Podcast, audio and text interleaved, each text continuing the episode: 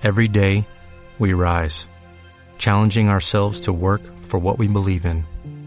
At U.S. Border Patrol, protecting our borders is more than a job, it's a calling. Agents answer the call, working together to keep our country and communities safe. If you are ready for a new mission, join U.S. Border Patrol and go beyond. Learn more at cbp.gov/careers.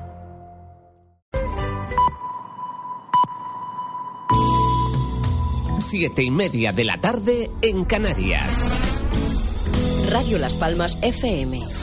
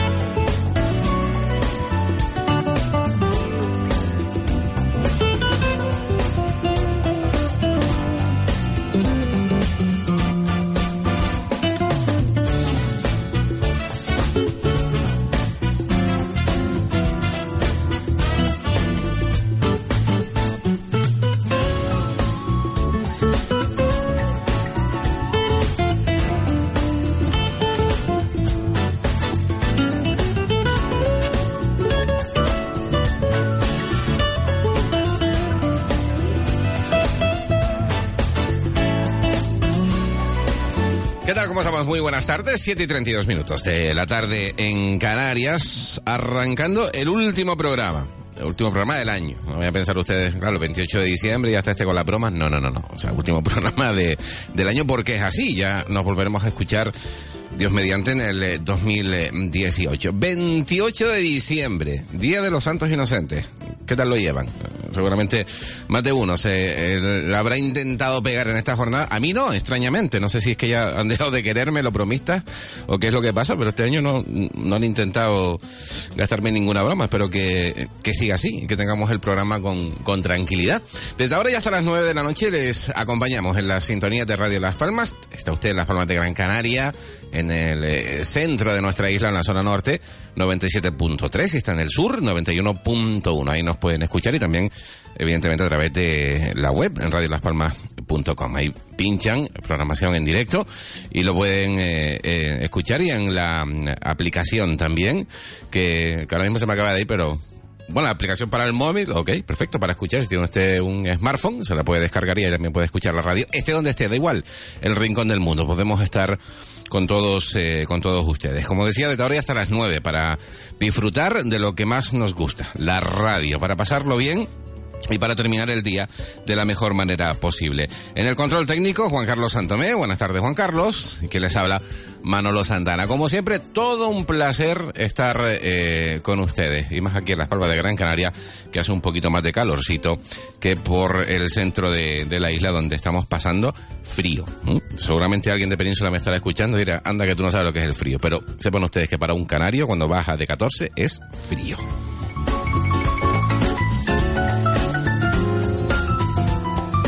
Nuestra invitada que está ya con nosotros en eh, los estudios de concejala, con dedicación exclusiva del Grupo Político Municipal Las Palmas de Gran Canaria, puede, que es una coalición de varios, de varios partidos que luego nos va, nos va a contar ella. Además, es teniente de alcalde del Ayuntamiento de Las Palmas de Gran Canaria y un sinfín, porque un currículum bastante extenso que prefiero que sea ella quien me lo, quien me lo cuente. Yo no sé si presentarte con el nombre, los dos nombres y los dos apellidos y luego ya tú me dices cómo prefieres que, que te llame. María del Pilar Álvarez León. Buenas tardes y bienvenida. ¿Qué tal? Buenas tardes, muchas gracias. ¿Cómo te llaman? ¿Pilar? Eh, sí, sí. Pilar, te suelen llamar. En familia Pili.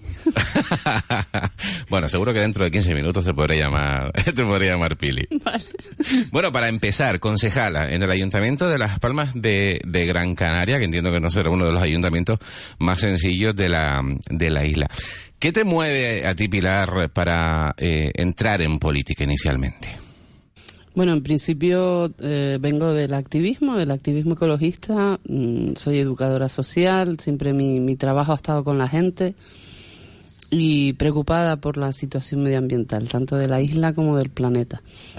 Entonces, cuando surgió ECO en el 2011, ECO es un partido de ecología política eh, liderado por una coportavocía. El coportavoz es Juancho López Duralde y la coportavoz es Rosa Martínez. Juancho venía de Greenpeace y fundó con una serie de mm, personas un partido que a mí no me parecía como la política al uso y era lo que me interesaba, que los partidos de corte tradicional eh, tenían unos sistemas, una organización interna que a mí no me convencía, yo ya había también participado en, en la vida sindical, conocía de alguna manera el funcionamiento interno de los partidos, a mí no me interesaba el trabajo social y, político desde dentro de un partido a luz. Entonces comprendí que mm, desde la ecología política y desde formas de organización eh, fueron en realidad previas al 15M y asumían ya muchas de las reivindicaciones que luego se manifestaron en, en mayo. ¿no? Era la, concreción de, de la democracia eh, participativa, no representativa, era la, la plasmación de, de, los valores del desarrollo sostenible en, por ejemplo, ahora que estamos hablando del gobierno municipal, mm, en toda la gestión interna de todas las áreas, mm, las inversiones hechas de una manera eh, eh, con justicia social, con justicia ambiental, con equilibrio económico. Y eh, empecé a, formar parte de ese partido en, en, en, junio, en las elecciones del 2011 no se había presentado todavía ECO, eh, fue en verano y ya pronto, como se convocaron las elecciones generales pronto, pues nos organizamos bastante rápido y ahí entramos, también fui cabeza de lista en esas elecciones y ya empezó toda la vorágine. Empezó toda la, toda la historia y a día de hoy concejala, como digo, del Ayuntamiento de, de Las Palmas de Gran Canaria. Siendo conscientes que, que a día de hoy todavía el, el, el, ser ecologista o el, tema del medio ambiente casi que 80% lo voy a expresar así, pasan, porque pasan de la historia, ¿no? a los ecologistas los tienen un poquito ahí como, como en un rinconcito y, déjalos ahí que no, que no hablen mucho. ¿Cómo es eh, cogobernar en el Ayuntamiento de Las Palmas de Gran Canaria? Porque ahí sí que hay partidos eh, políticos al uso, como, como tú has expresado, y estás tú, estás tú con tus con tus ideas y con esa forma de, hacer política diferente, ¿no? Eh, eh, quizás eh, más cerca de, de, la, de la ciudadanía y de los problemas reales que podamos tener en, en nuestro en nuestro medio ambiente. Bien, la, la coalición Las Palmas Puede se formó antes de las elecciones municipales del 2015.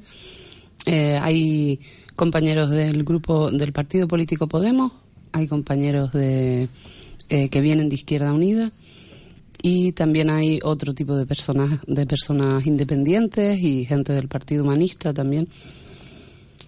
En este partido lo que nos comprometimos junto con el PSOE y con Nueva Canarias fue a poner en práctica un pacto por la ciudadanía y con la ciudadanía. Eso supone que la distancia entre la ciudadanía y la gestión municipal es muy corta. Estamos muy en contacto con los 119 barrios.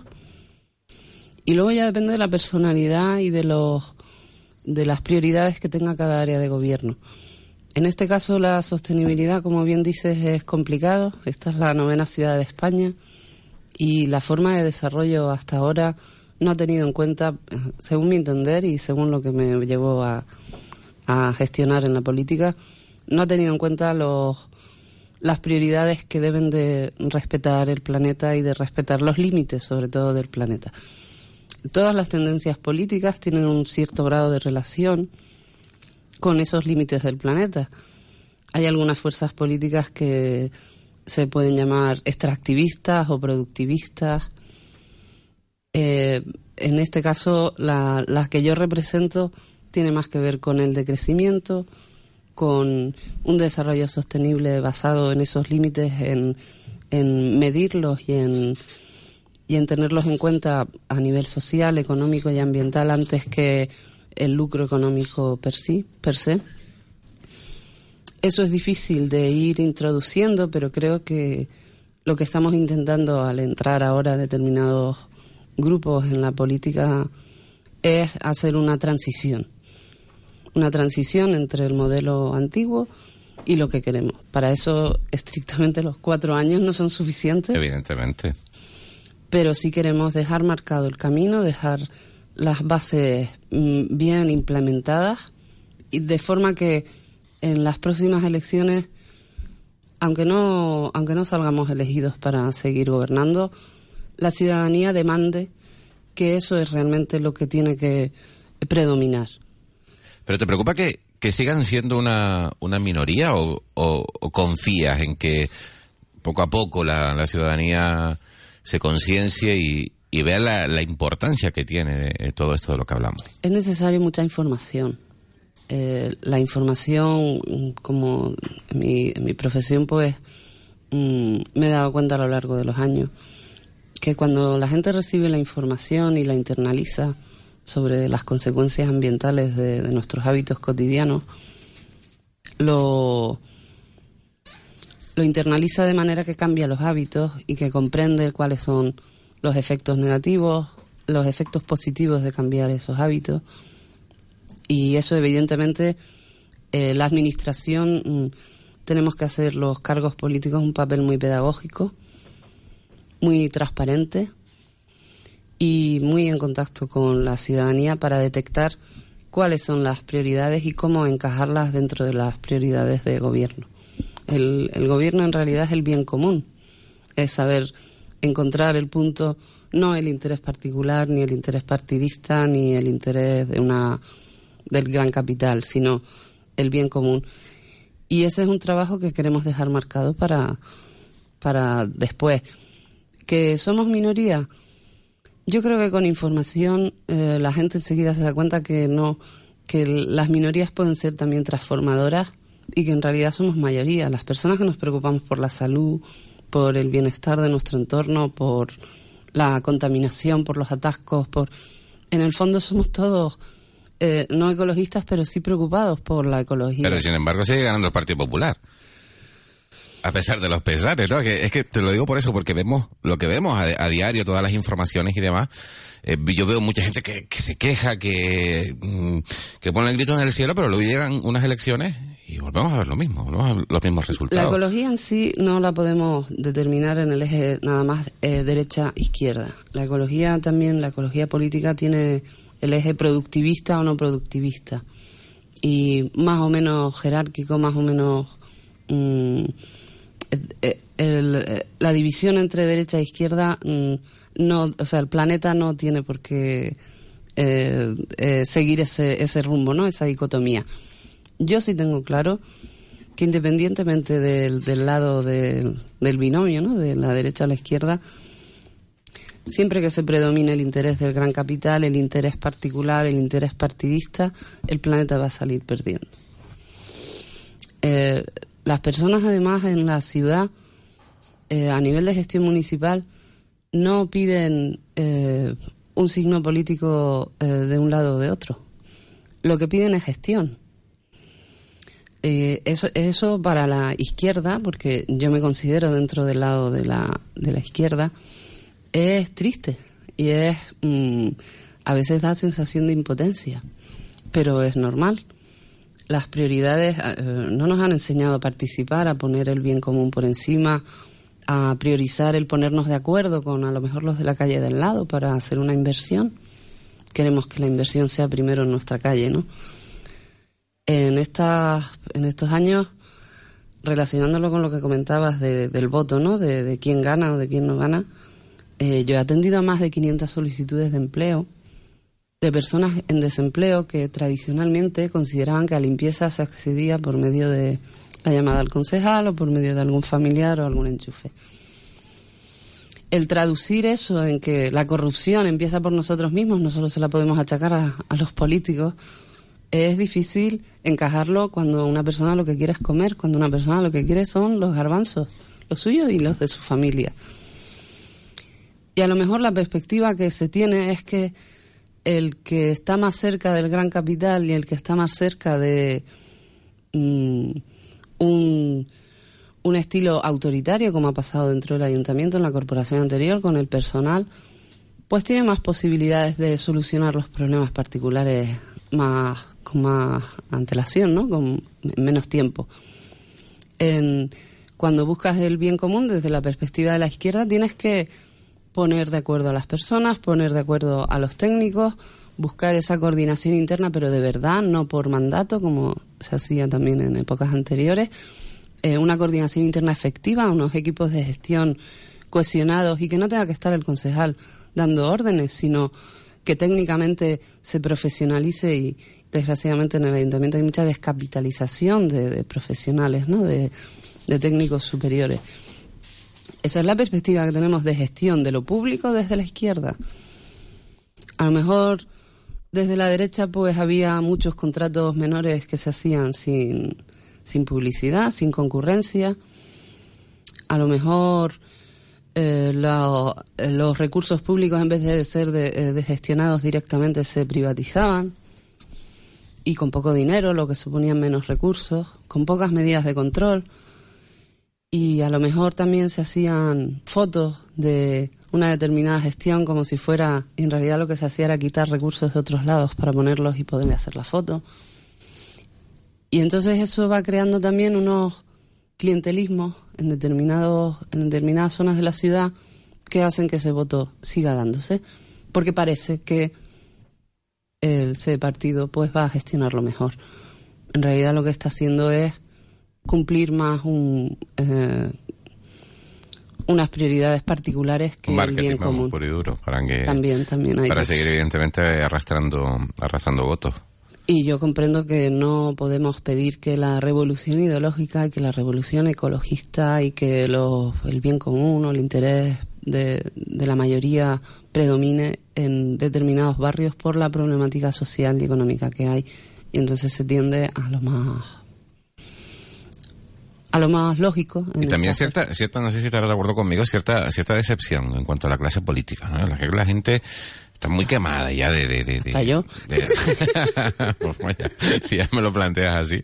Pero sí es verdad que la gente está, está muy quemada, ¿no? De la clase política, porque siempre lo vemos al final, eh, de hecho, este, este, programa se, se crea precisamente para eso, ¿no? Para que, que vean que, que concejalas, como tu caso, ¿no? Que, que son personas también, o sea, que no, que no apareces cada cuatro años, porque yo lo que estoy, lo que estoy percibiendo es eso, que tú eres, a, a pesar de ser concejala y por ende ser política, porque perteneces a un, a un grupo de gobierno, a un ayuntamiento, eh, estás realmente preocupada por la ciudadanía, o sea, del lado de la ciudadanía y no del lado del, del, del gobierno, ¿no? Del, del, Yo creo que en este gobierno actual, los 15 concejales que estamos en el gobierno, estamos muy preocupados y te lo puedo demostrar por las gestiones diarias, por las conversaciones que tenemos en las juntas de gobierno, fuera, la coordinación entre los técnicos. Es un trabajo muy cotidiano que a lo mejor no se ve en la foto, ¿vale? Porque muchas veces es que no se ha visto esto, es que tal es que a lo mejor tenemos reuniones durante seis meses para poder llevar a cabo un objetivo. Claro. Y muchas veces también los contenidos de sostenibilidad en este sentido no salen en los medios de comunicación tan evidentes como otros logros, ¿no? Como otras como otras imágenes u otros otros eventos. Y eh, Pero es importante también que la ciudadanía lo sepa, hay que informar, ¿no? Y aunque, aunque bien es verdad lo que dices, ¿no? Que a veces los medios de comunicación nos preocupamos más por el, por la foto, ¿no? Porque quizás esa noticia venda más, pero sí es verdad que, que oye, hay que hacer un poquito de ruido, que, que siempre al final alguien va a escuchar. La comunicación es fundamental y la pedagogía en esa comunicación, no hacer una comunicación eh, para vestir bien o para quedar bien, sino para comunicar realmente por dónde tiene que ir las prioridades. Eh, la desafección en los políticos se basa mucho en esto, en que vemos que detrás de la foto o detrás de la frase hay otra realidad y eso muchos gabinetes de comunicación lo tienen difícil para, para estar lidiando todo el día entre una cosa y otra, ¿no? Y la desafección, eh, te digo, hasta yo la tengo, porque cuando hablas con la ciudadanía te das cuenta de la frustración, de las expectativas que esperaban ver cumplidas, por ejemplo, en estos dos años y medio que llevamos gobernando y que no han podido ver cumplidas y de que tú sabes en tu fuero interno que va a costar llevarlo a cabo en los cuatro años. Mm, también ves los efectos de muchos años, de muchas costumbres, ¿no? La famosa frase en el ayuntamiento de esto siempre se ha hecho así. Pues en los barrios también pasa. En los barrios también era tradicional determinados clientelismos con asociaciones de vecinos y favores personales y eso eh, va creando desafección porque ya al, a determinadas personas les da igual que seas de derecha, de izquierda o de qué partido. ¿Qué gestión? Lo que quieren es que gestiones y eso no tiene eh, ideología política. La gestión técnica es una cosa, eso sí hay que hacerlo perfectamente y que esté bien cohesionado dentro del ayuntamiento, y las prioridades políticas las ponemos los concejales. Las prioridades de los objetivos, de la temporalización, de qué sectores y de qué manera hay que hacer.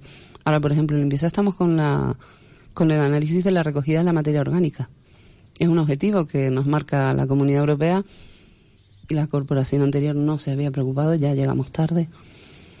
Y eso lo marca el concejal. Pero luego cómo se hace dentro y cómo se tienen que gestionar todo, eso no tiene signo político. Eso hay que hacerlo profesionalmente porque un servicio público es sagrado en ese sentido. Hay que ser totalmente aséptico y objetivo. De hecho, ahora está precisamente con, con esa campaña, ¿no? Con la consideración del reciclaje y demás, y de saber la importancia que tiene, porque es un dineral lo que se, lo que se paga, por lo que podríamos ahorrarnos, inclusive beneficiarnos, ¿no? Sí, sí. Mm, el Cabildo ha puesto una tasa para llegar a esos objetivos de reciclaje. Los ayuntamientos tienen que pagar 53 euros por tonelada de lo que es el contenedor gris. Y eso cuesta al ayuntamiento 7 millones de euros al año. Eh, todo lo que reciclemos no cuesta cuesta cero euros, ¿vale? Porque las contratas lo tienen asumido por la venta de esos materiales, se costea el transporte y la gestión. Pero hay que ir a la primera R, que es la de reducir y la de repensar el consumo. Si enfocamos todo en el reciclaje, ya estamos generando un residuo que también va a gastar energía en reciclarse. Tenemos que prevenir, tenemos que evitar la generación de ese residuo de alguna manera y también ponderar lo que hacemos con el consumo diario. ¿Cómo lo hacemos? ¿Qué tipo de embalajes, de envases usamos? ¿Usamos retornables?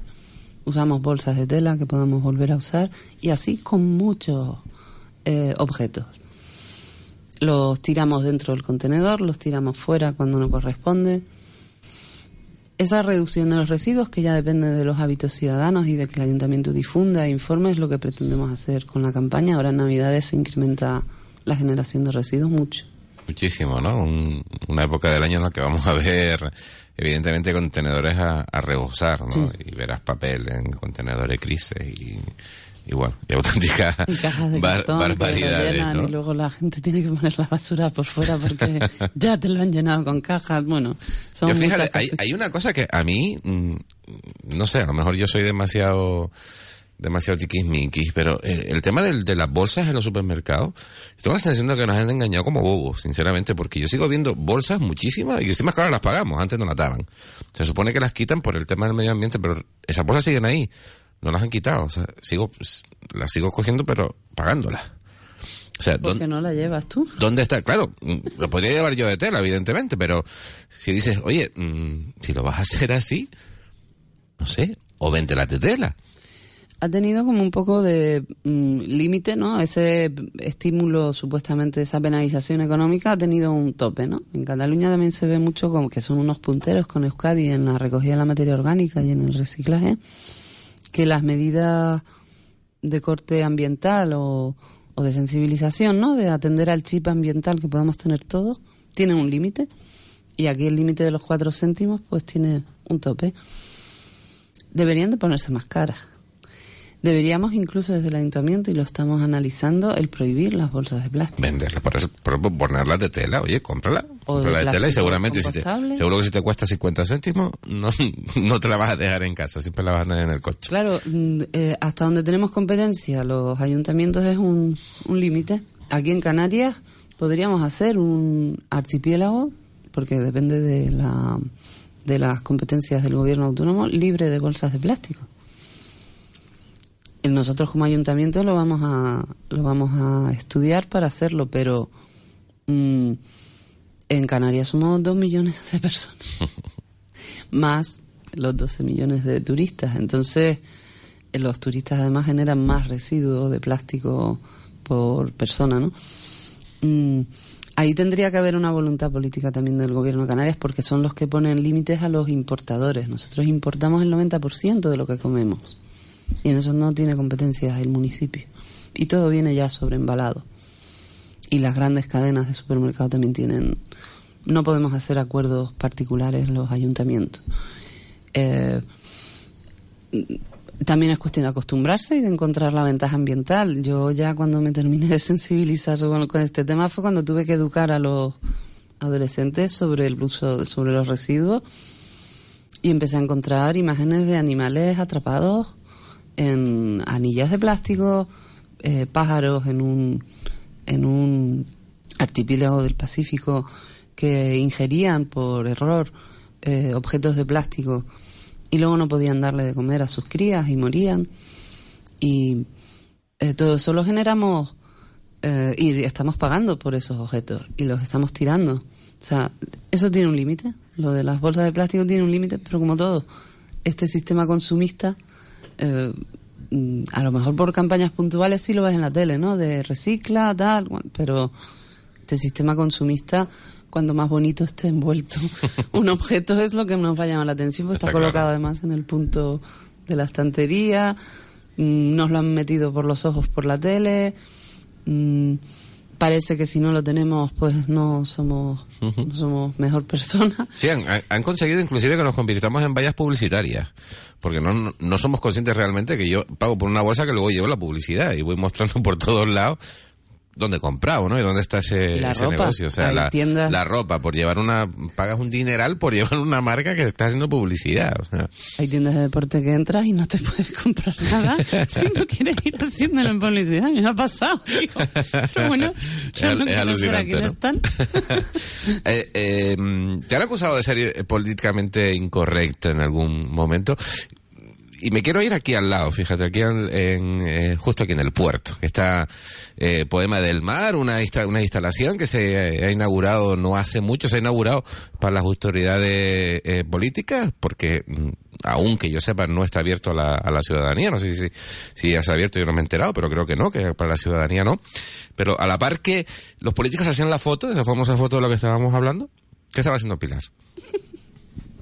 Pues yo estaba enfrente con las personas de colectivos animalistas y estaba protestando también en silencio, aunque se ha dicho que yo abucheé y tal, yo no abucheé.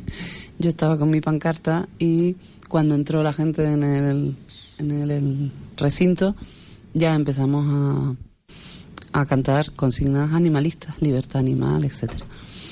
A ver, yo cuando entré, justo me estaban haciendo una entrevista en otra emisora que está enfrente del solar del acuario. Y estaban poniendo la primera piedra. Señor Cardona con el Kisli. Eso ya estaba aprobado por unanimidad en el Pleno. Los 29 concejales habían dicho que para adelante. Eh, si ECUO o cualquier otro partido hubiera esperado a entrar en el gobierno a que las ciudades fueran ideales perfectas, en las cuales no estuviera planificado ningún acuario, ni ninguna autopista que partiera ninguna vega agrícola, ni mm, no estaríamos gobernando ni entraríamos a gobernar. Y nosotros lo que venimos es a gestionar lo público y a gestionar la ecología política y todos los intereses de Las Palmas puede. Entonces, mm, yo lo dije cuando eh, conseguimos seis concejales y sabíamos que iba a poderse hacer un pacto de gobierno.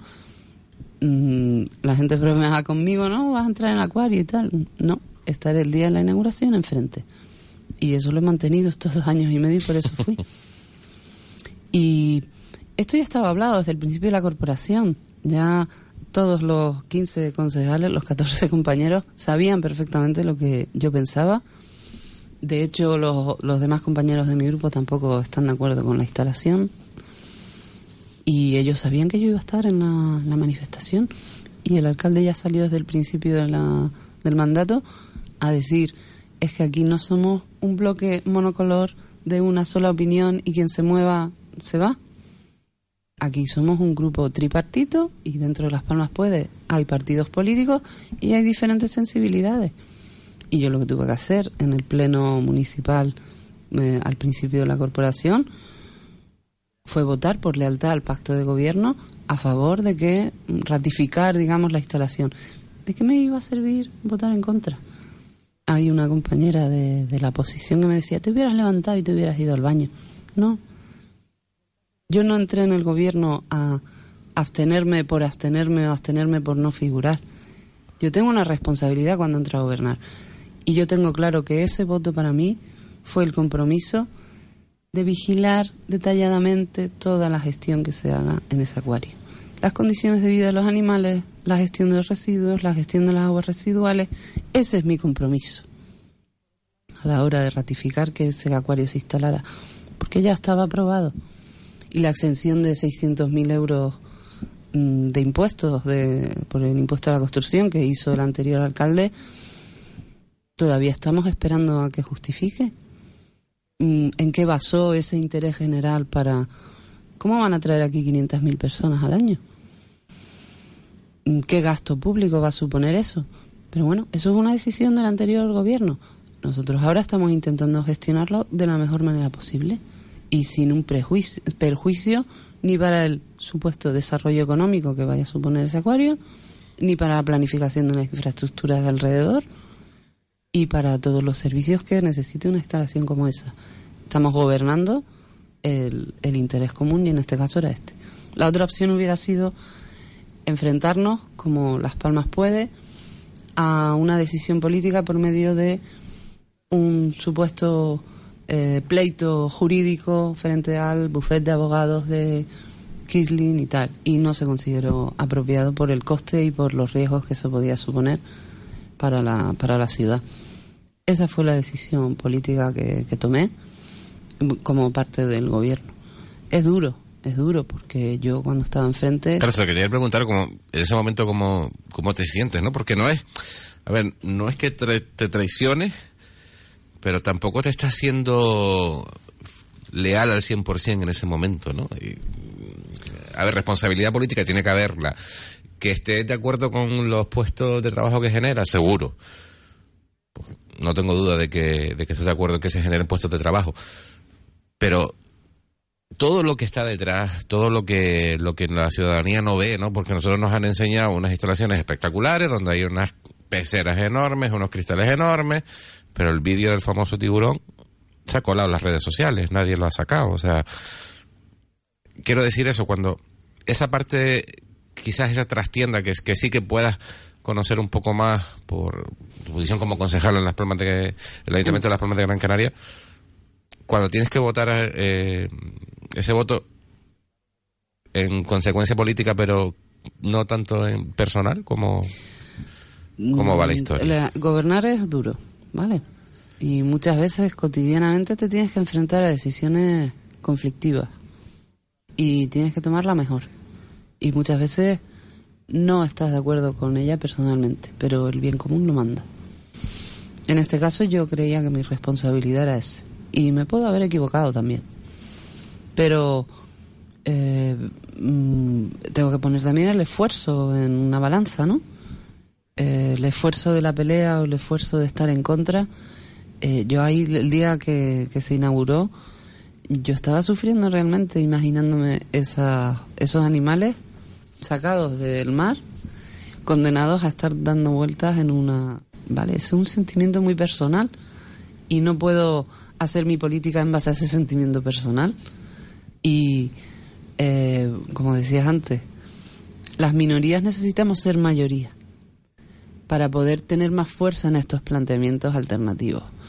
Y cuando venga aquí un gran inversor a decir quiero poner en valor la parcela del puerto, pues plantear otro modelo de turismo, otro modelo de negocio, otro modelo de desarrollo económico para esa zona de la ciudad. Pero para eso necesitamos ser más. Tanto eh, se puede acusar de planteamientos idealistas o de planteamientos utópicos, pero la realidad son posibles.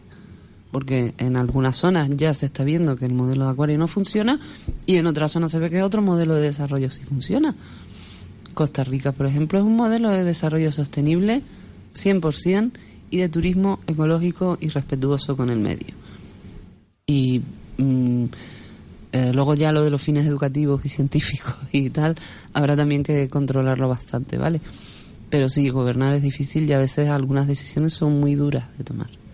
Me imagino que también lo tienen que vender de, alguna manera, pero bueno, te honra mucho el, eh, anteponer el interés general al, al, personal, ¿no? El, como dices, ese día estar ahí con, con tu cartelito y, ejerciendo tu, tu, protesta de manera tranquila y respetando mm, porque no totalmente. Quizás quizás porque no queda otro otro remedio no y no no usas tu posición como concejala en ese en ese momento exacto yo ahí estaba la verdad es que me, me agradecieron los, los colectivos que estuvieran ahí y que les diera voz porque evidentemente se, se visualiza mucho más cuando hay un cargo público y además en el gobierno municipal pero mm, yo fui ahí a título estrictamente personal y convencida.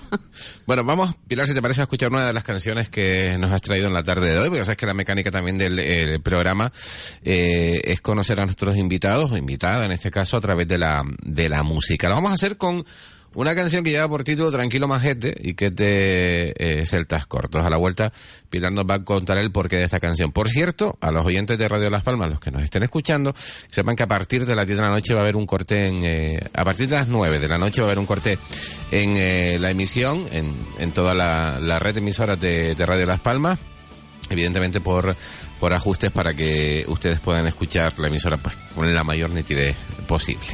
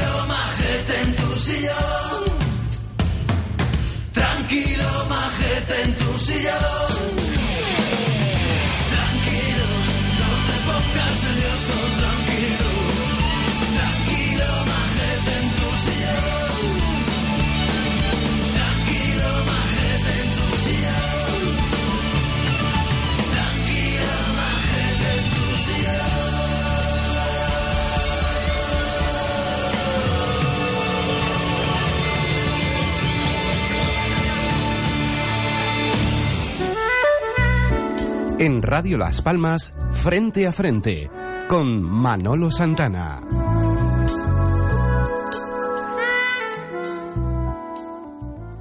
Amigos oyentes, con motivo del Día de los Enamorados, nos vamos al Caribe. El próximo 6 de febrero, gran crucero por el Caribe. Visitaremos Cuba, México, Honduras, Jamaica, Gran Caimán. Del 6 al 21 de febrero, gran crucero por el Caribe. Pida más información en Alda Tours Viajes, en la calle Menéndez y Pelayo número 16, trasera del Mercado Central. Teléfono 928 2666 96 o 928 2254 54. Plazas limitadas. Gran crucero por el Caribe del 6 al 21 de febrero. Inolvidable disco y 10 años inolvidables.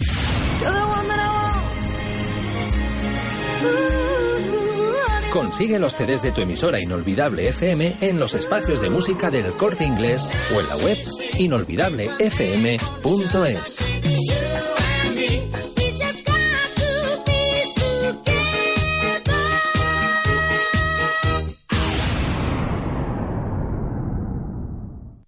en 5 océanos, langostino austral número 1 a 8,90 el kilo. Hasta el 7 de enero o fin de existencias, langostino austral número 1 a 8,90 el kilo. 5 océanos. Ven a disfrutar de la Navidad en Arucas. Este viernes espectáculo a las 6 de la tarde. En el cielo no hay fronteras. En la Plaza de la Constitución. A las 8, Noche de Pascua con Rumantela en la Plaza de San Juan. Y este sábado, a la una y media, La Ratita Presumida en la Plaza de San Juan. Carrera nocturna a las 6 de la tarde. Y a las 9 de la noche, el grupo musical Encantadoras en la Plaza de San Juan. Para más información, descárgate la app Arucas Cultura y Festejos y tienes todos los actos de Navidad en Arucas. ¡Feliz 2018! Para esta Navidad rompemos precios en Carrusel, la bajo rodillera para el alivio del dolor. Go Activa por solo 10 euros y la magnética Aliviate 15 euros. Además tenemos el corrector postural magnético Aliviate si se lleva uno 25 euros, si se lleva dos 39,90 y el cubre sofá y cojines Visco Gel solo 10 euros. Esto solo se consigue en Carrusel, en la calle Secretario Artiles número 81 y en la Plaza de la Victoria esquina León Tolstoy. Carrusel, en esta Navidad rompiendo precios. En Radio Las Palmas, frente a frente, con Manolo Santana. Trece son los minutos que nos separan ya de las 8 de, de la noche. Pilar, tranquilo majete. No sé si esto va con, con segunda o, o cómo es la historia, porque con esto de, de estar en la política también de vez en cuando, a más de uno le tendrás que decir precisamente esto, ¿no? No, no, tiene que ver con la necesidad de que nos levantemos el sillón. Muchas veces se ven en redes sociales muchos me gusta y muchos tal, y luego a la hora de la calle, mm, ¿dónde está la gente?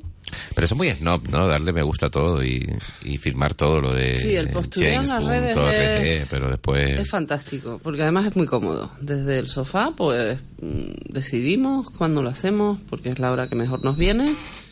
Tenemos nuestros filtros de información, porque nos imbuimos en nuestro ecosistema de contactos y de amistades que nos dicen lo que. Además, Facebook ya lo filtra, porque filtra con quién tú interactúas y de repente te encuentras con algo monocolor. Mm, Yo lo he notado cuando me han pedido amistad muchas personas en mi, en mi trabajo. Yo uso el Facebook a nivel político, ¿no? Para informar, para opinar, para sensibilizar. Y como eran gente que yo no conocía nada ni tenía ningún contacto, me doy cuenta de que hay informaciones que yo me estaba perdiendo. Y perspectivas y puntos de vista. Digo, claro, yo estaba metida en mi mundo. El, cuando hablamos de, de redes sociales y de- el hecho de que estés en redes, en redes sociales, eh, volvemos al, al inicio de esta conversación de, de la información, ¿no? Yo creo también la, la red social, si sabemos usarla, eh, puede ser una buena una buena herramienta de, de información. Pero si al final nos encontramos con 300 me gustas, pero nadie en, en la calle a la hora de, apoyar, pues quizás de poco no nos vale. La pregunta es, ¿redes sociales sí o, o redes sociales no? Eh, para informarnos creo que es muy útil. Si sabes también dónde buscar la información y, y de dónde sacarla, ¿no? Porque lo que te digo, al final te acabas reduciendo a los cuatro mm, eh, más cercanos o, o con los que más interactúas y eso no es conveniente. Hay que abrir, mm, desparramar la vista, ¿no? Como se dice. Mm, a nivel político nos es muy útil a las personas que estamos en cargos públicos porque muchas personas no pueden acceder a nosotros vía telefónica o vía personal, ¿vale? Porque mm, hay problemas de acceso o tienen vergüenza o tienen... Y entonces me contactan por las redes sociales. Eh, ahí tienes que eliminar a lo que son los trolls, las personas que nada más que tienen un interés particular, las personas que quieren establecer un diálogo, que aportar propuestas, que criticar en sentido constructivo, que mm, aportar informaciones, preguntar. Eh, esa es la interacción que como no tienes tiempo a lo mejor de hacerlo en la calle como cargo público todos los días, pues eso es una fuente más de información.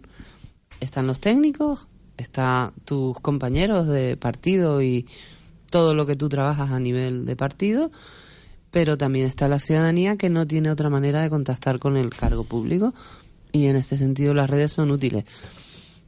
A partir de muchas preguntas y muchas informaciones se van también destripando los intríngulis del funcionamiento del ayuntamiento, que eso hay mucha gente que lo desconoce, piensa que todo es muy fácil y muy rápido y hay problemas, eh, o hay tiempos que respetar y hay normativa que respetar.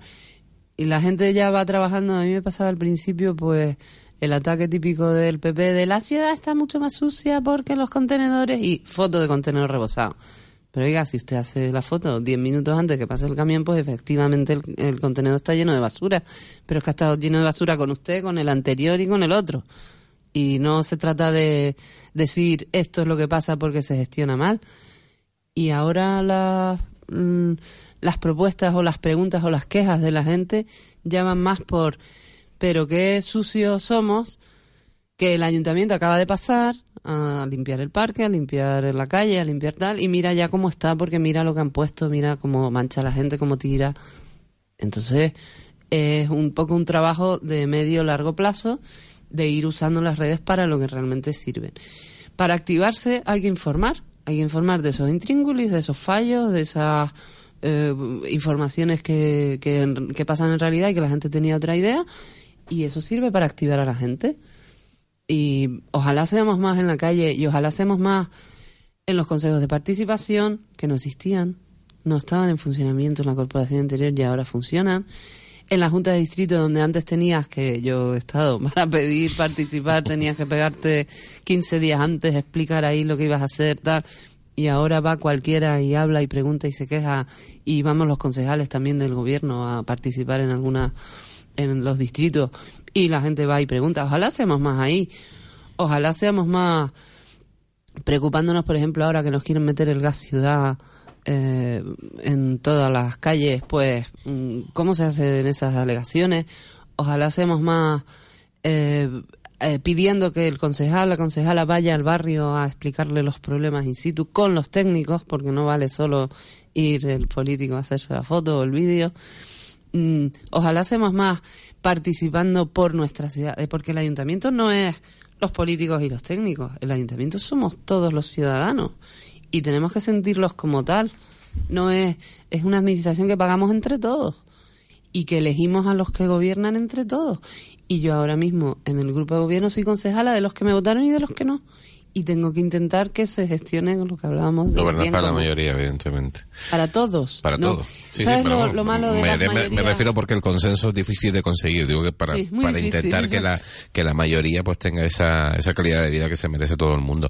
Ojalá que todos. ¿No te has cansado eh, en algún momento de, con, con tanta historia de decir, ¿qué necesidad tengo yo de, de, de, de andar todo el día para allá, para acá? En muchos casos tu, tu tiempo, sacrificando tu familia, sacrificando tu, tu ocio. Llega un momento dado en que Pilar ha llegado a su casa y ha dicho, se acabó, mañana no voy.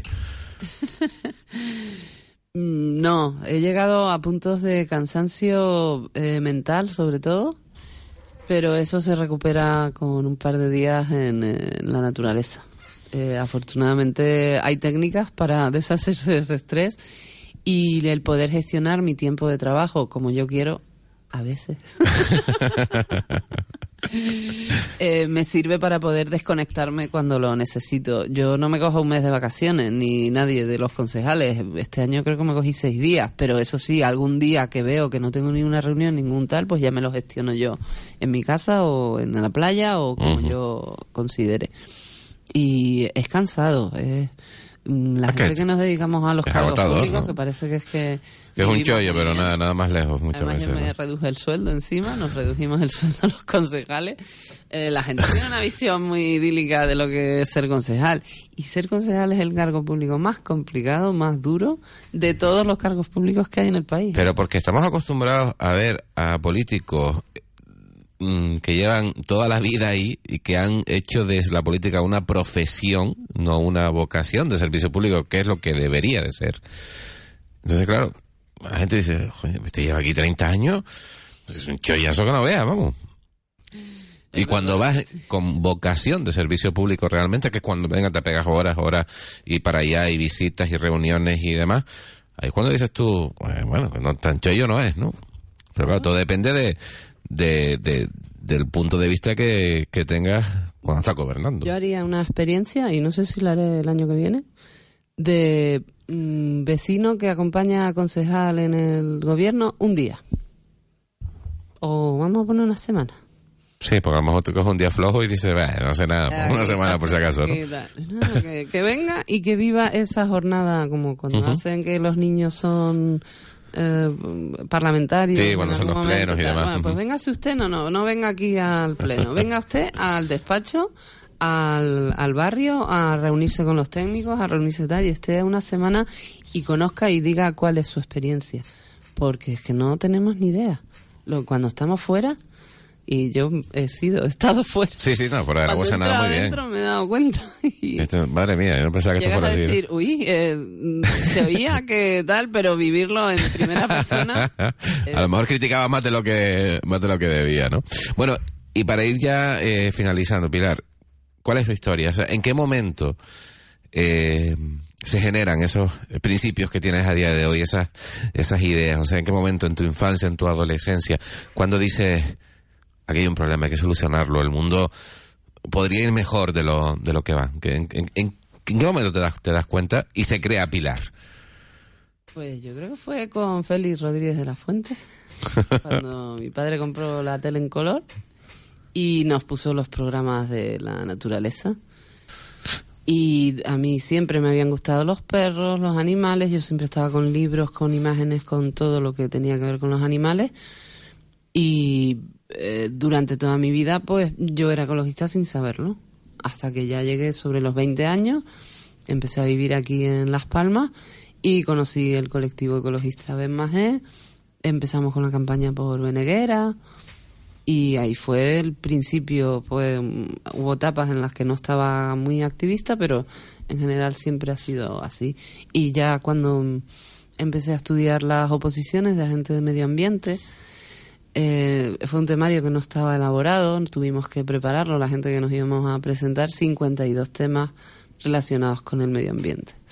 A partir de ahí ya fue como eh, una carrera, ¿no? Las horas que dedicamos mucha gente a, a ese tema y también me especialicé en educación ambiental, entonces quieras que no, si tienes que educar sobre los problemas medioambientales, tienes que ser ecologista. No puedes hacerlo desde la, desde la sepsia. Desde la comodidad de tu, de tu sillón, ¿no? Como la canción de, de Celtas Cortos. ¿Sientes que la vida te, te ha llevado por donde, por donde has querido?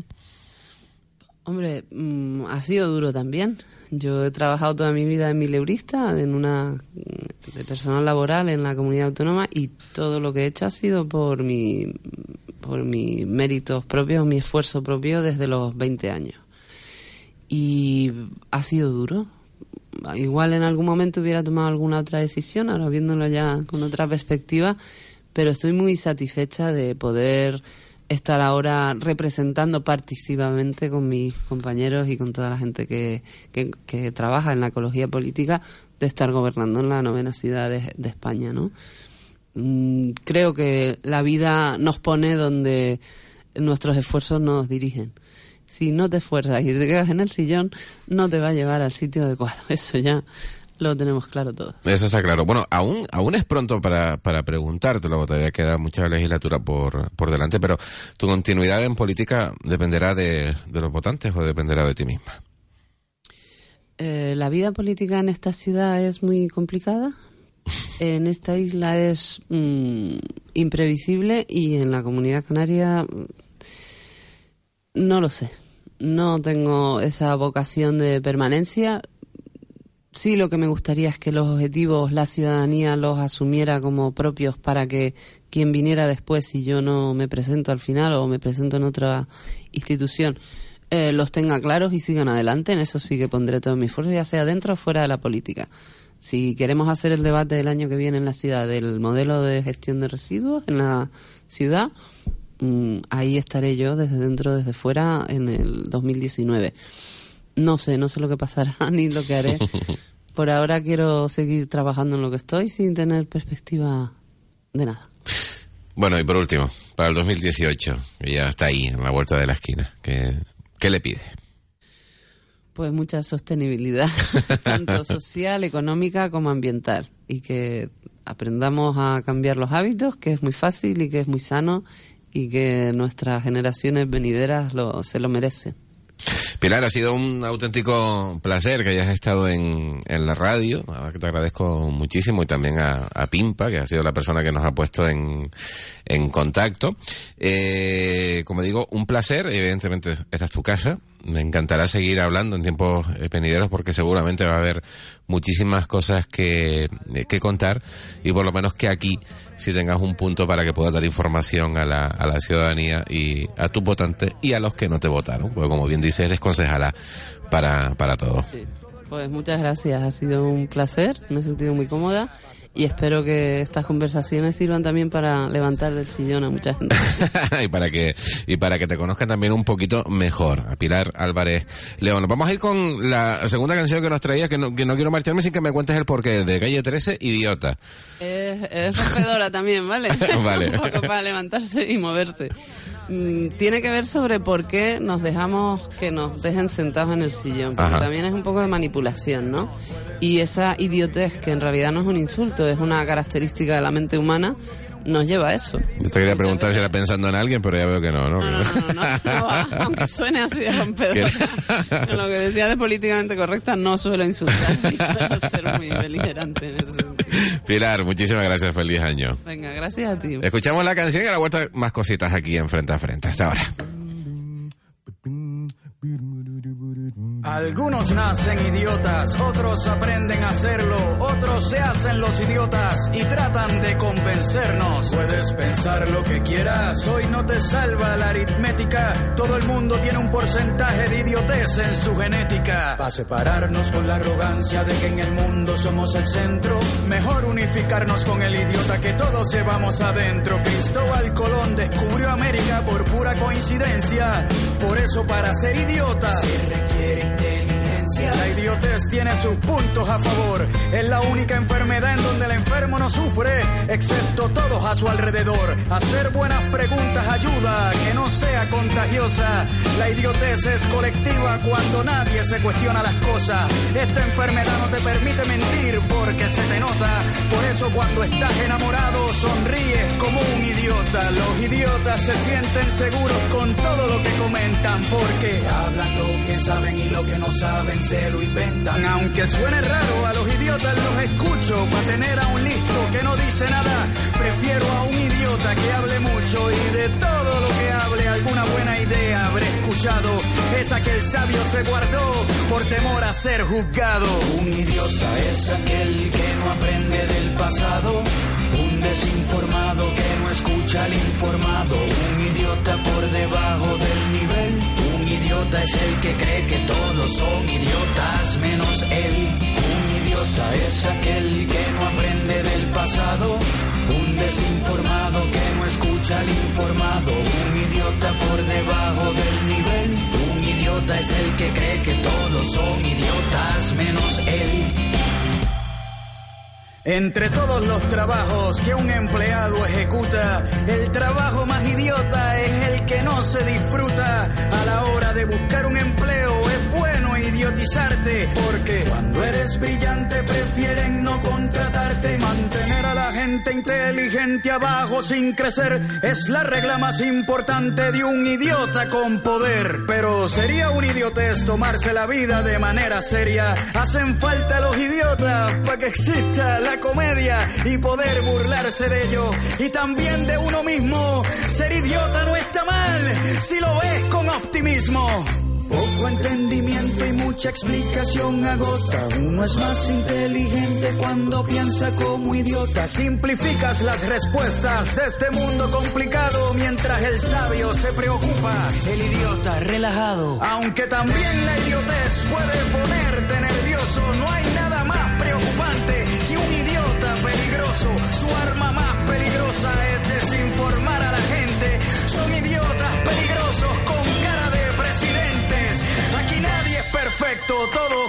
cometemos errores. Hace falta ser idiotas para aprender a ser mejores. Un idiota es aquel que no aprende del pasado. Un desinformado que no escucha al informado. Un idiota por debajo del nivel. Un idiota es el que cree que todos son idiotas menos él. Un idiota es aquel que no aprende del pasado. Un desinformado que no escucha al informado. Un idiota por debajo del nivel. Un idiota es el que cree que todos son idiotas menos él. A esas horas nos vamos a ir a la Villa de Moya, a pasar algo de fresquito, porque ahí vamos a hablar con su alcalde y además senador por el eh, Partido Popular, Poli Suárez. Poli, buenas noches. Muy buenas noches. ¿Qué tal? ¿Cómo estás? Pues bien. Estás bien, carnavalero, ¿no? Yo sé, algo de eso... ¿Cómo? Perdona que no te oí. Que estás carnavalero, de algo de eso me he enterado, ¿no? Sí, hoy sí. Hoy, curiosamente, estamos haciendo un paréntesis en la Navidad. Pues vamos a, bueno, para presenciar eh, el último ensayo general de la murga, de una nueva murga que se ha creado en el municipio, la Suspiritas, y además donde vamos a recibir eh, pues la visita también de la concejala de carnaval de las Palmas de Gran Canaria, Inmaculada Medina. Por lo tanto, hoy hacemos ese paréntesis navideño y nos vamos a disfrazar un poquito Qué bueno. en la noche de hoy, pues para presenciar el ensayo y pasar un rato con este grupo de chicas que se ha constituido, se ha formado recientemente. Qué bueno. Oye, eh, ¿qué tal va la Villa de Moya? Yo sé que, que tienen un, han tenido un extenso programa de actos navideños y lo que les queda todavía, porque, eh, eh, bueno, pues aún nos quedan fiestas navideñas, pero en líneas generales, ¿qué tal, qué tal la, la Villa de Moya? Bueno, yo tengo que decir que bien. Eh, otros dirán a lo mejor que no tan bien. Pero como también digo yo siempre, todo es mejorable. Yo creo que la Villa de Moya se está posicionando como un municipio referente en muchos asuntos, muchos temas de importancia y de relevancia para los vecinos y vecinas de, de este municipio. Hoy mismo recibía, pues, eh, una, mantenía una reunión con eh, un grupo de técnicos del Cabildo de Gran Canaria donde analizábamos pues, todo lo que es eh, la estrategia y las acciones que hemos llevado a cabo en la reducción de CO2 en el municipio de cara a lograr ese pacto de alcaldes por la energía de cara al 2030 eh, para pues reducir y convertir eh, la isla de Gran Canaria en una isla eh, pues que llega o que logra reducir, ya digo, el CO2 eh, pues al 40% y ellos me decían que, que Moya era uno de los municipios punteros en la isla de Gran Canaria en la elaboración, en la estrategia y en las acciones llevadas a cabo. Bueno, pues eso también, eh, quieras o no, es una noticia importante. Por eso decía que estamos siendo, estamos convirtiendo a Moya en un referente en la isla de Gran Canaria en muchas acciones. Pues una de ellas, pues es la que te acabo de comentar, como otras tantas. Está claro. Eh, ¿Estás eh, siendo capaz de compatibilizar el eh, cargo de senador con el cargo de alcalde de, de la Villa de Moya? Sí, ahora lo que tengo menos tiempo para mí. ese es el resultado, ese es el único inconveniente que uno le puede ver a compaginar esos dos cargos, como bien decías tú.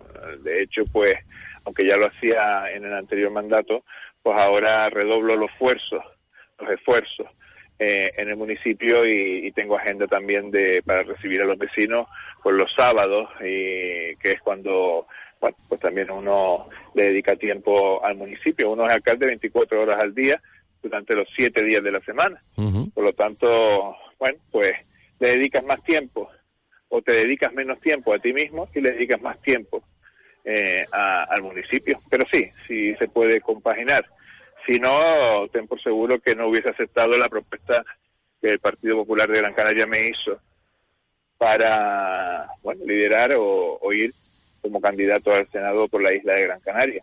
También tengo que decir que facilita mucho la labor el tener un buen equipo y afortunadamente yo puedo presumir del equipo, del grupo de gobierno eh, que tenemos en el municipio de Moya. Y ellos facilitan mucho el trabajo, ellos sacan muchos temas adelante y es verdad que digo que bueno, que el único inconveniente es que te quitas menos tiempo, te quitas tiempo de tu, de tu vida, ¿no? Te, quitas tiempo personal y se lo dedicas pues, al pueblo que te ha dado todo. Y yo, lógicamente, tengo que estar cada día más agradecido a, los vecinos y vecinas de Moya. De eso se trata, además, eh, ahí está la, vocación de, servicio público. Y además, yo puedo decir que Poli, Poli Suárez no, no se aferra a, ningún cargo. De hecho, Poli no hace mucho ha dado un paso al lado dentro de, del eh, Partido Popular en la Villa de Moya y, se deja el testigo a un, compañero que, que, es ahora presidente local de, de la villa.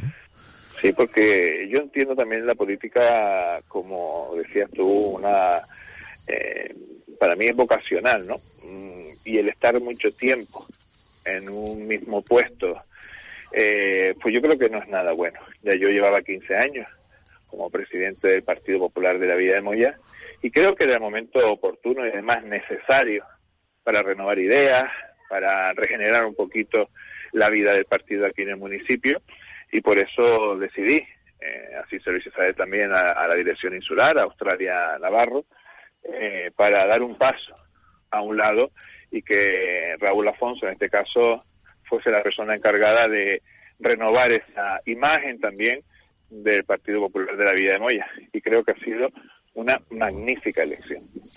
Bueno, pues ahí está, además que es algo que va a contar con tu, con tu apoyo y con, tu, con tus consejos. Poli, no te quito más tiempo, que, que empiece el ensayo de esa murga, todos los éxitos del mundo que le deseamos desde aquí, desde en Radio Las Palmas, para la Villa de Moya y para ti, eh, feliz año 2018. Pues igualmente para, para todos, agradecer eh, nuevamente que Radio Las Palmas siempre esté atenta, ¿no? Eh, y siga tratando a este municipio de una manera tan cariñosa como lo llevan haciendo durante mucho tiempo. Y lógicamente felicitar, desear lo mejor a todos eh, para el año que nos viene, ¿no? Para el año 2018. Un año que espero venga cargado de ilusión, de alegría y de, si me permite la expresión, de satisfacción personal. Porque yo creo que el mundo se construye cuando somos personas felices, cuando somos personas implicadas, cuando somos personas comprometidas. Y eso es lo que yo espero y deseo para el 2018, que cada uno de nosotros nos comprometamos un poquito más con nuestras responsabilidades, con nuestro entorno, con nuestra familia, con nuestras amistades y con la solidaridad también que caracteriza al pueblo gran canario. Poli Suárez, alcalde de Molle, senador eh, por el Partido Popular, muchísimas gracias, un abrazo y feliz noche. Un abrazo para todos. Bueno, eh, le hemos estado recordando durante la, eh, durante la emisión de este eh, programa. Ahora son las 9 menos 20 minutos. A las 9 de la noche eh, va a haber un corte en la programación por motivos de ajustes técnicos en toda la red de emisoras de Radio Las Palmas. evidentemente les pedimos disculpas de antemano por inconvenientes que podamos provocar, pero lo hacemos evidentemente para que ustedes tengan una buena calidad de emisión. Recuerden que a las 9 de la noche haremos un corte en la programación de Radio las Palmas. Nosotros hacemos una pausa, escuchamos algo de música y seguimos con más cositas.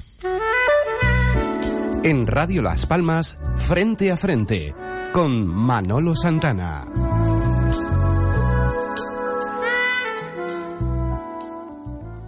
Cuando no eliges el carburante adecuado, el motor se ensucia y pierde potencia. Entonces hasta un paseo marítimo se convierte en el Everest para tu coche. Los carburantes Cepsa y su gama óptima, gracias a sus aditivos detergentes, limpian el motor de tu coche recuperando toda su potencia y acabando con la sensación de ir siempre cuesta arriba. Cepsa, tu mundo más eficiente.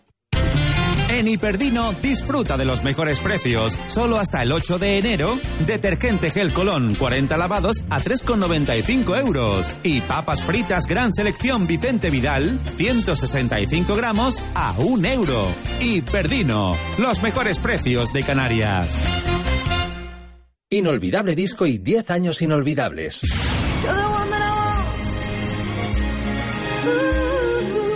Consigue los CDs de tu emisora Inolvidable FM en los espacios de música del Corte Inglés o en la web inolvidablefm.es.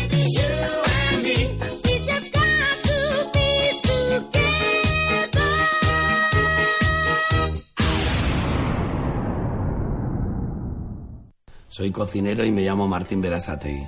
Cada vez que les hablo de lo que veo en los mercados de las islas, alucinan en colores. Prestigiosos chefs reconocen un alimento de alta calidad. Por eso, esta Navidad, pon amor en tu mesa. Pon Productos de Canarias. Instituto Canario de Calidad Agroalimentaria. Gobierno de Canarias. Hola, somos Fran Santana y Pedro Dottari. Les esperamos todos los jueves aquí en Radio Las Palmas en Mi Gran Noche, de 9 a 10 de la noche. Donde estará presente el ocio, la música y los eventos. Mi Gran Noche, jueves de 9 a 10 de la noche en Radio Las Palmas.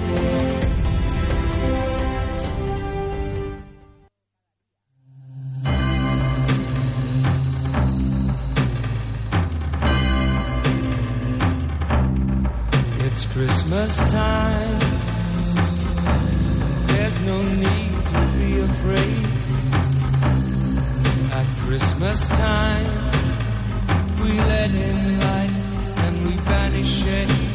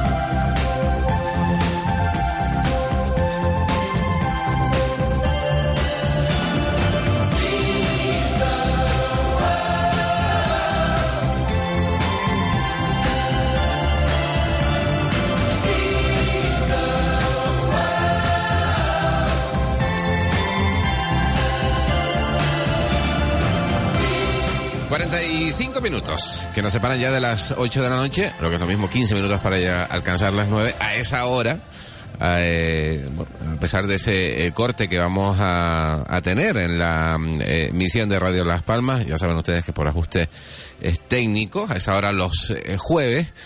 eh, Radio Las Palmas se revoluciona porque todos mm, disfrutamos y vivimos mi gran noche. Lo hacemos junto a, a Pedro Dactari y también junto a Fran Santana, a quien tengo sentado a mi vera. Fran, ¿qué tal? ¿Cómo estás? Muy buenas noches, caballero. Oye, te lo dije en su momento, eh, te lo vuelvo a decir, que tienes una voz para... una voz- oye, de verdad. Te me- conozco me lo dijo. me sorprendió, me sorprendió muchísimo cuando yo, yo escuché. Digo, oye, qué voz más, más juvenil. No quiero decir con esto que seas mayor, ni mucho menos. ya, ya no somos tan pibitos, pero No, bueno. Hombre, no, ya, te- ya tenemos una, una edad, pero oye, que. que- gracias, gracias que, por el que me sorprendió. Mi gran noche, la tenemos todos los jueves, Fran, de, de 9 a 10 de la noche, que me imagino se está quedando corto. Sí, Porque eh, si hay algo que caracteriza precisamente a mi gran noche es la cantidad de invitados y de amigos que, que, que tienes, ¿no? Cuando surgió la idea de meternos en esta locura que es la radio, pues decidimos tirarnos a la piscina, hacer algo de ocio, música y evento. La verdad, yo soy, como digo, un novato, un apasionado de la radio. Pensé que en una, una horita, pero desde el segundo programa nos dimos cuenta que en una horita se nos hace corto. Cuando nos damos cuenta ya quedan dos minutos para irnos. Se va, ¿no? Se va ¿Verdad que súper sí? rápido. Además que la radio lo que tiene que la radio apasiona. Apasiona, y cuando algo te apasiona, pues evidentemente el sí? tiempo el tiempo vuela. Oye, ahora que no nos escucha nadie, ¿cómo es esto de, de tener a Pedro Dactari como copresentador? ¿Cómo, ¿Cómo has conseguido que...? La verdad que fue Porque él es un espíritu libre, lo digo por eso, ¿no? Sí, pero es una persona que a mí personalmente me ha sorprendido. Él también se ha sorprendido la capacidad que tiene de ser copresentador, porque ya él y yo ya nos, pues, nos metimos en esta locura como un espacio en Detrás de la Luna cuando con Jaime Falcón. Y ahí él hablaba un poquito más de su experiencia profesional como artista. Aquí le dije, no, aquí te vas a tirar a la piscina como copresentador. La verdad que lo tengo que felicitar porque es una persona que se compromete al hacer su escaleta, aunque ustedes no lo crean. Estamos todos los jueves por las tardes haciendo una escaleta, preparándonos. No, pero mucha gente se sorprende con Pedro Dattari, porque Ujú. Pedro Dattari es un libro abierto, es una persona que te enseña, aprende. Nosotros somos como Zip y nos, nos complementamos uno con otro. que bueno, además Pedro Dactari, que es un gran, gran artista, gran persona, que, que tiene, bueno, muchísima experiencia, a pesar de que es jovencísimo. Tiene muchísima, muchísima experiencia en el mundo de la, de, de la farándula, en el carnaval. Sí, la verdad que sí. Conoce perfectamente los entresijos de, sobre todo de las palmas de, de Gran Canaria, y como tú bien dices, es un libro abierto. ¿Hay algo de lo que te haya contado Pedro en, en antena que, que te haya sorprendido alguna vez de esas anécdotas? Es que yo él lo conocí, eh, yo organizo eventos y él un poco me enseñó también a encaminarme en este mundo de eventos, a hacer escaleta, nunca mejor dicho, porque yo soy de cuando al- en mis comienzos invitaba, no sabía decir que no a los invitados y hacía esas calas interminables, te estoy hablando de hace 16 años, y él me empezó a encaminar, a asesorarme profesionalmente con el tema, a relacionarme con artistas, con presentadores, que esto es un mundo abierto, el mundo de la organización, y la verdad que sí, me cuentan muchísimas anécdotas. Además tengo una meta en este 2018 que entra, por fin, lo puedo decir porque él lo sabe, tirarme a la piscina y organizarle el- un homenaje por sus 40 años de profesión. Ya- 40 años, casi ya nada. estamos, ya estoy haciendo, moviendo cabos para poderlo realizar. Cuesta, pero la idea es hacerlo en un sitio emblemático de Las Palmas de Gran Canaria. A ver cómo va la cosa. Frank, ahora, eh, que bueno, que ya llega el año nuevo, lo tenemos ahí a la vuelta de, la esquina, eh, ¿qué le pides? Tanto para Mi Gran Noche, el programa que realizas en Radio Las Palmas todos los jueves, de 9 a 10 de la noche, como para, para Fran Santana. Principalmente laboral. Que, bueno, sin salud no tenemos nada, como dicen los abuelos. Primero empezó- salud, por supuesto. por ahí, claro. Laboralmente, eh, que esto de un cambio laboralmente para personalmente y para mucha gente, porque hay mucha sabia, mucha gente que es, mm, vale bastante y no dan oportunidades en este tema de eventos. Esto es un círculo cerrado, me mojo en decirlo. Esto es un círculo cerrado que siempre no dan oportunidades a todo el mundo, que hay mucha gente que quiere tirarse a la piscina y que todos tengamos la oportunidad cada año de una oportunidad que nuestro talento se vea, nuestra manera de organizar y podamos todos estar en este círculo de eventos, que no sea solo a tres personas. Que, que se abra un poquito. Al final más. se va a tener que abrir. Esa es la ilusión. Por nada, pero por, por- por narices llegará un momento dado que se va a tener, Sí. se que va a tener que abrir, ¿no? Sí. Eh, dicen que tanto, tanto, tanto, tanto se estira que al final se, se rompe. Eso evidentemente funciona, funciona de esa, de esa manera. Y en el terreno de la organización de eventos, ¿hay algún evento que digas tú me encantaría poder organizar este, este un evento? macro festival, mi ilusión sería, da igual que me lo copien, porque las emisoras, los, el- los oídos están por todos lados, hacer el primer festival de la canción Ciudad de las Palmas de Gran Canaria. Primer festival de la canción Ciudad de las Palmas. de Pero a Gran lo Canaria. grande, a lo grande. Sería un evento, pero darle otro aire. Los festivales, los concursos de festivales tienen su dinámica, pero darle otro giro. Ujú. Pues los festivales se están estancando. Ya llevo 22 festivales organizados y que ya son unos cuantos, pero el formato hay que darle otro aspecto al espectador. Pero a pesar de todo, es el formato que, que existe a día de hoy le llega al espectador. Sí, ¿no? es un- sí. Porque tú quieres darle una vuelta de tuerca, ¿no? Sí, Hacer sí, sí. añadido. Yo he hecho festivales temáticos cuando mi asociación, pues yo también soy presidente de una asociación cultural, lo hicimos especial de Eurovisión. ¿Qué no eres, Frank? Con todo lo que haces. Sí, la verdad que sí. La última locura fue en la radio, pero es que es lo más que me apasiona ahora mismo, lo reconozco. Y a, a inciso, a los reyes le pido a mi gran noche una horita más. Para la próxima temporada tener una horita más. Ahí está, ahí está. Porque le la cosa, la carta, vamos a ver. la verdad ¿no? que sí. Y vuelvo a decirte de la radio, perdón Mm. que te haga este inciso. Sí, sí, sí, claro. La verdad que ha sido un programa que está poquito a poco cuajando. Me refiero, lo están escuchando. Estoy aprendiendo de los grandes como usted, porque hay que reconocerlo. Que los consejos que usted me da también hay que seguirlos. Gracias, hay que hombre. aprender. También de los consejos malos también hay que Por aprender. supuesto. porque hay, otra- hay de todo en la viña del Señor. Y la verdad que es importante cuando se hacen las cosas con ilusión, el resultado está. Por ejemplo, he visto un- nosotros cuando en un artista musical colgamos el vídeo, que, que lo hayan visto 1500 personas, son bastante gente, que es Pues una sí. cosa que voy a dar un inciso, un, a, a dar las gracias en el programa. Entonces es el tema, es ilusión, que es importante. Es ilusión y ver que te, que te ven o que te escuchan Efectivamente. es lo importante porque los que hacemos radio, sin los oyentes al otro lado no somos absolutamente nada. Efectivamente. Fran, ¿dónde? ¿Ahí o aquí? ¿Dónde estás mejor? ¿Dónde está usted? Me imagino que donde estoy yo, ¿no? Así, como- así oímos los secretos técnicos que nos avisan. Esto, esto se llama el cazador casado. Fran, feliz año Igualmente, nuevo. feliz año. Y, y nada, que a pesar de, de- de ese corte, se va a emitir Mi Gran Noche. Lo van a hacer en directo. Ustedes lo pueden escuchar a través de la página web de radiolaspalmas.com o también de la aplicación para el móvil. Si tiene usted un smartphone, que seguro que sí, porque quien no lo tiene, pues una aplicación que se llama TuneIn Radio. Ahí buscan Radio Las Palmas y lo van a escuchar. Fran, te escuchamos en un rato. Muchas gracias. Muchas gracias. Y ese feliz 2018. Igualmente para ti para, ti, para Pedro y para todo tu equipo que son cada noche, cada noche más. Y yo que soy un oyente también de, Gracias, de mi gran noche. Nosotros nos eh, vamos en ocho minutos. Alcanzaremos las nueve de la noche. Juan Carlos Santomén, el control técnico. Gracias, Juan Carlos. Y quien te habla, Manolo Santana. Ha sido todo un placer, como siempre, estar eh, contigo. Desearte lo mejor para eh, la entrada en este 2018. Que sea tan, tan, tan, tan mágico que no sepas si estás despierto o si estás soñando. Nos volveremos a escuchar, si Dios quiere, el año que viene, el próximo jueves, con la carta ah, escrita ya para los Reyes Magos. Recuerda, la vida se hizo para vivirla, no para padecerla. Que sean felices. Santa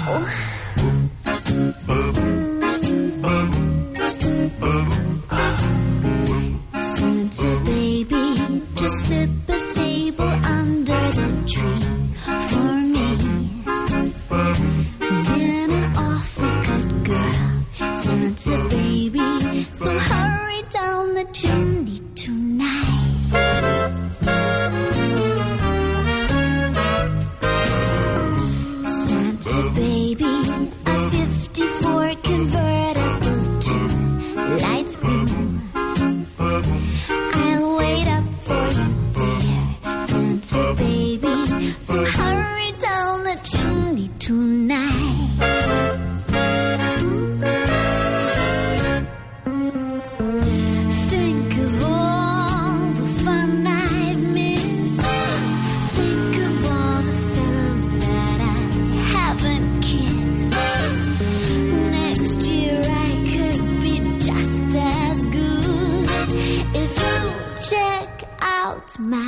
Christmas list.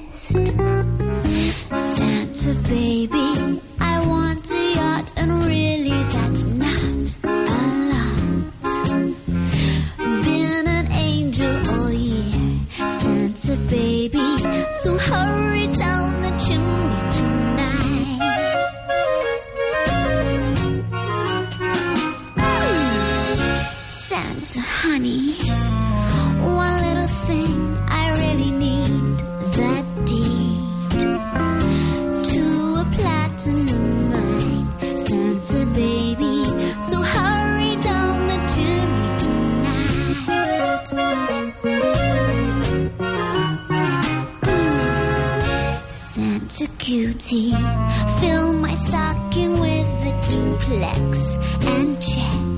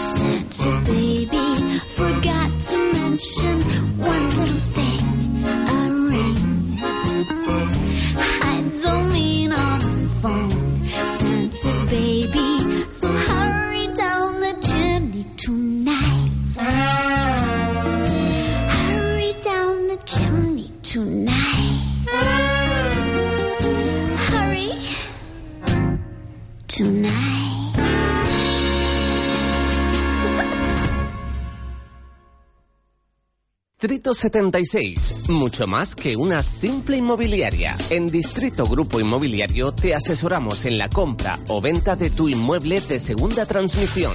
Y en Distrito Promociones Inmobiliarias te asesoramos en tu vivienda de nueva construcción sobre planos. Estamos en la calle Salvador Calderón, número 1, tercera planta en Las Palmas de Gran Canaria. Teléfono de contacto 605 421 421. Soy cocinero y me llamo Martín Berasategui.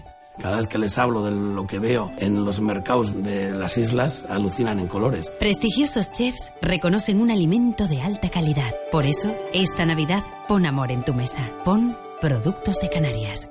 Instituto Canario de Calidad Agroalimentaria. Gobierno de Canarias. En Hiperdino disfruta de los mejores precios. Solo hasta el 8 de enero, detergente gel Colón 40 lavados a 3,95 euros. Y papas fritas gran selección Vicente Vidal 165 gramos a 1 euro. Hiperdino, los mejores precios de Canarias. Cuando no eliges el carburante adecuado, el motor se ensucia y pierde potencia. Entonces hasta un paseo marítimo se convierte en el Everest para tu coche. Los carburantes Cepsa y su gama óptima, gracias a sus aditivos detergentes, limpian el motor de tu coche recuperando toda su potencia y acabando con la sensación de ir siempre cuesta arriba. Cepsa, tu mundo más eficiente. Hola, somos Fran Santana y Pedro Dottari. Les esperamos todos los jueves aquí en Radio Las Palmas en Mi Gran Noche, de 9 a 10 de la noche. Donde estará presente el ocio, la música y los eventos. Mi gran noche, jueves de 9 a 10 de la noche en Radio Las Palmas. Ven a disfrutar de la Navidad en Arucas. Este viernes espectáculo a las 6 de la tarde. En el cielo no hay fronteras. En la Plaza de la Constitución. A las 8, noche de Pascua con Rumantela en la Plaza de San Juan. Y este sábado a la una y media, la ratita presumida en la Plaza de San Juan. Carrera nocturna a las 6 de la tarde y a las 9 de la noche el grupo musical Encantadoras en la Plaza de San Juan. Para más información descárgate la app Arucas Cultura y Festejos y tienes todos los actos de Navidad en Arucas. ¡Feliz 2018!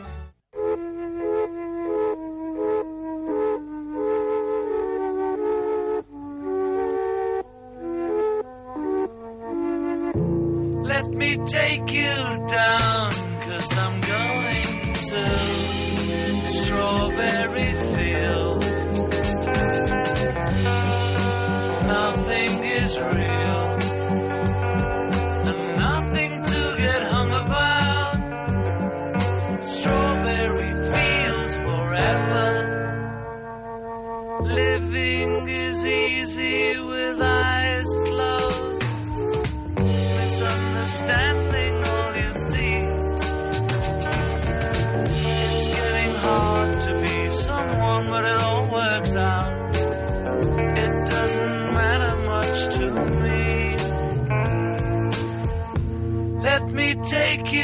down, cause I'm going to strawberry fields. Nothing is real, and nothing to get hung about. Strawberry fields forever. Dale más potencia a tu primavera con The Home Depot. Obtén una potencia similar a la de la gasolina para podar, recortar y soplar con el sistema OnePlus de 18 voltios de Ryobi desde solo 89 dólares. Potencia para podar un tercio de un acre con una carga. Potencia para recortar el césped que dura hasta dos horas. Y fuerza de soplado de 110 millas por hora. Todo con una batería intercambiable. Llévate el sistema inalámbrico OnePlus de 18 voltios de Ryobi. Solo en The Home Depot. Haces más. Logras más.